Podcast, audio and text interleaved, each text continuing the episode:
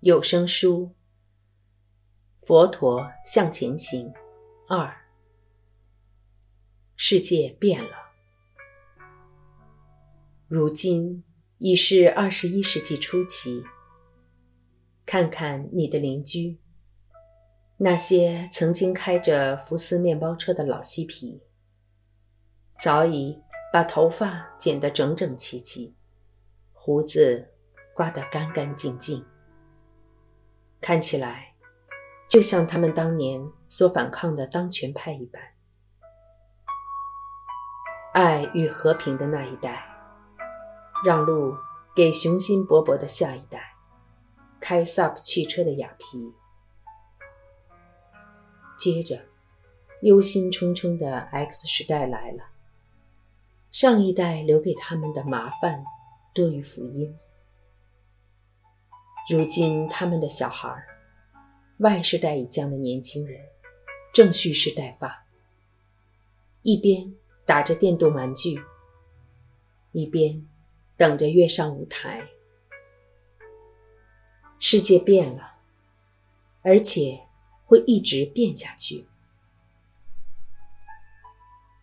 像是自由爱情解放运动这种嬉皮风潮中没什么好大惊小怪的事情。现在已经不复存在，也许适合当时，但现今时代与文化都已改变，人也变了，男女、家庭的心理与需求都不同以往，物价变高了，工作机会也不同了。某些职业消失，某些新兴行业取而代之。当然，我们还是可以留长发、蓄胡子、吸食 LSD、开着画满涂鸦的福斯小巴士。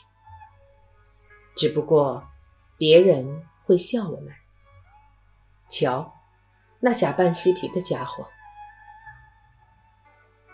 假扮是成不了真嬉皮的，并不是外表扮成什么样子，或以某种方式过生活就是嬉皮。嬉皮的一切所作所为，在其文化与历史背景中自有其目的性。今天的我们，硬要模仿他们的外在形式。发型、毒品、解放爱情、面包车是没有意义的，只是虚有其表的行为，如同廉价的赝品，其中不再有任何核心价值，背后不再有哲学思考。与其如此，不如剃光头、吸大麻。在这时代还显得真实一点儿，至少在我看来，这样的人还蛮多的。今日我们所居住的已经是个不同的世界。若要佛法和我们保持切身关联，就不能坚持佛法嬉皮时代的古老呈现方式，不能。硬要把它移植到二十一世纪而不加改变。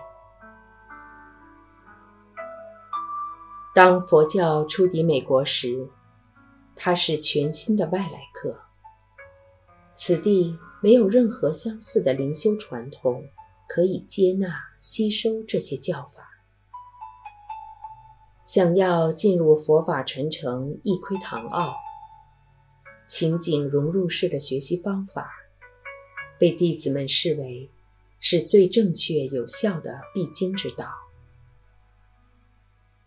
无论是禅宗弟子、藏传佛教弟子、内观弟子，都遵循传统的形式和规矩。那些香烛、供钵、佛像、钟铃声。异国语言的诵经声，禅修坐垫，美丽的壁饰，汇合成一种美好的、适合冥想的效果，同时带点异国风情，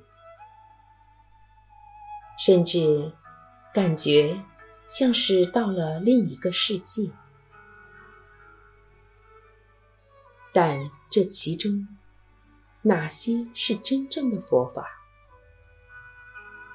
哪些纯粹只是文化形式？刚开始，谁能分辨得清楚呢？